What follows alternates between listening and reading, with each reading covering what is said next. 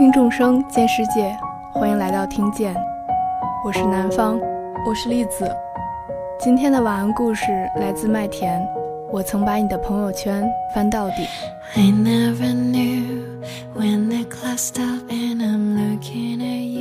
是什么时候开始喜欢上他的？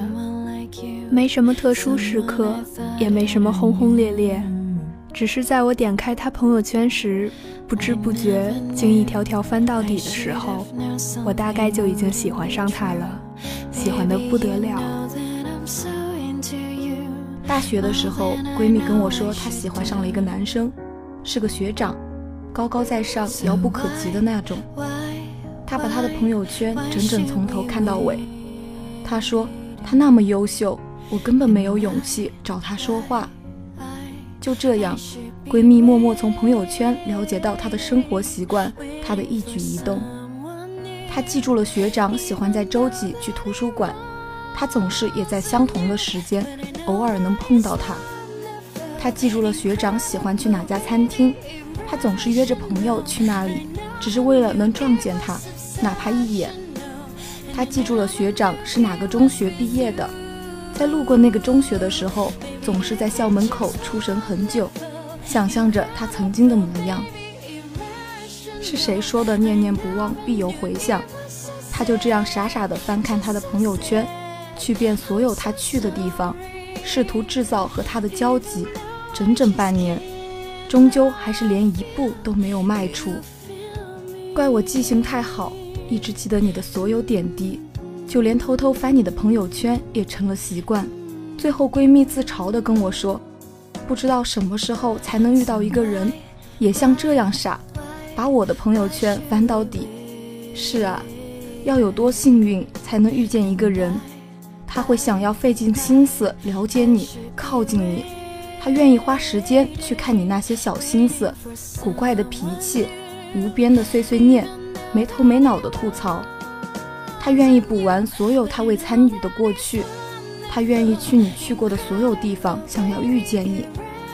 如果有这样一个人，那一定是一件非常幸福的事情。遇到 A 的时候，我也干了这种把朋友圈全部翻到底的事儿。那天和 A 聊天结束的时候，已经是凌晨，盯着他的头像片刻，那时候忽然觉得有一种冲动。想要看看在遇见他之前，他过着怎样的生活，他听过什么样的歌，走过什么样的路，喜欢什么样的风景，留下过什么样的话。就在那个凌晨，我好像站在他身边，看了他来时的路，从朋友圈找到他的微博，再从微博找到 ins，把他的所有社交账号通通探了个遍，全部看到了底，一翻就翻到了整整四年前。整整四年的朋友圈，整整五年的二百三十七条微博，一百八十五张 ins。我不是个有耐心的人，可那晚我一张不落的点开了所有动态，并且看了评论。评论里经常出现的人，他关系铁的好哥们儿，我能看到一个不落的背下。那天我知道了，他眼睛近视，总是戴着金丝框的眼镜。他曾经把头发染成金色。后来又染黑，他手臂上有纹身，纹的是一句他喜欢的话。他说话有时候嘻嘻哈哈不正经，有时候又像个孤独患者。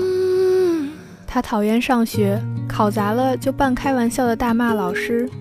他喜欢撸啊撸，打得特别好。他喜欢在深更半夜时分享歌，我把每一首都听了一遍。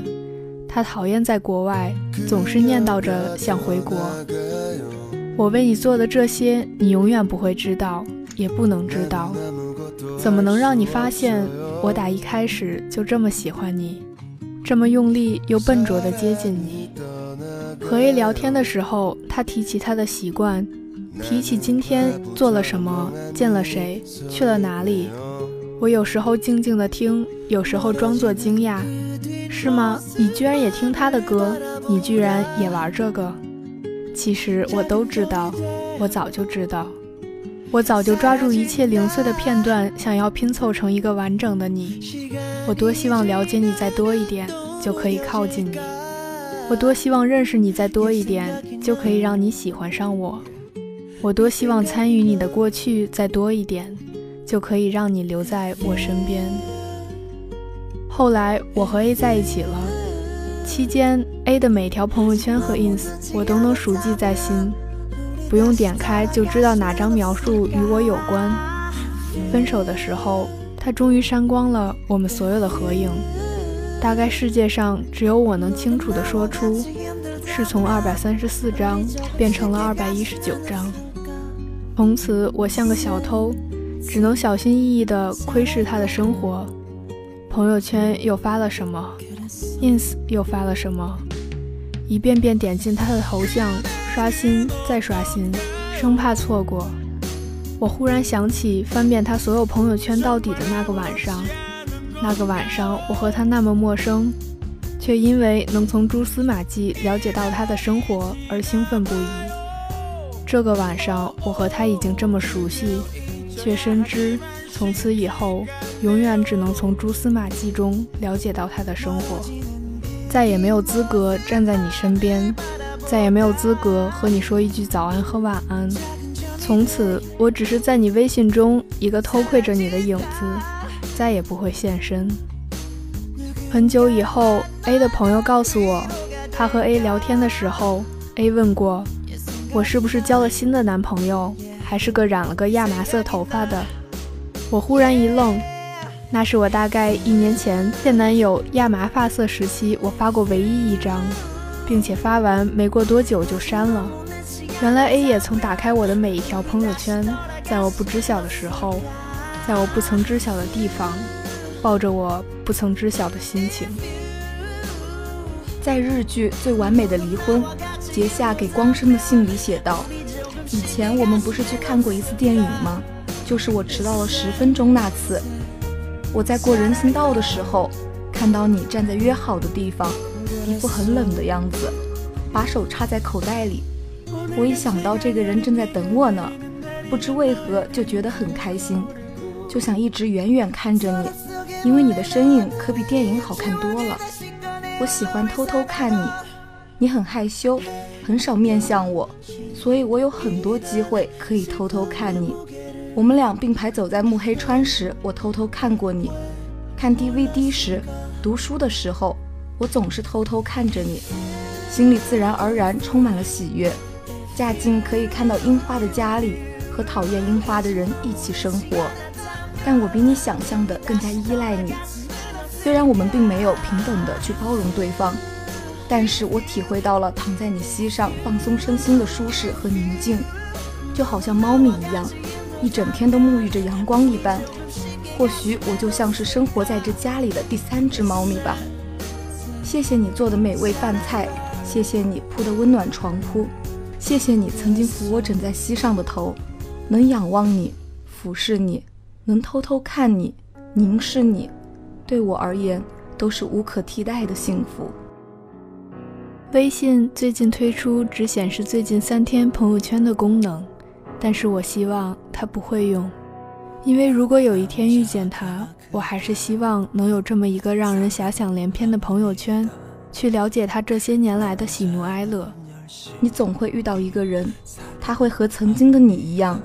他会在不为人知的深夜把你的朋友圈翻到底，他在你不知道的时候默默了解你的一切，了解你的习惯与脾气，了解你的过去与现在，了解你的坚强与脆弱，了解你的快乐与伤痛。他了解你到知道你喜不喜欢发句号，他了解你到知道你凌晨发的伤感感想。第二天白天一定会装作若无其事的删除。他了解你细微标点背后的情绪，了解你瞬息万变的心情。如果有这样一个人，一定很幸福。就算世界荒芜，总有一个人会是你的信徒，总有一个人会在远处偷偷地看着你，凝视着你。希望有那么一天，你会知道。有一个人在爱着你。今天的晚安故事就为大家分享到这里，南湖之声，祝您晚安。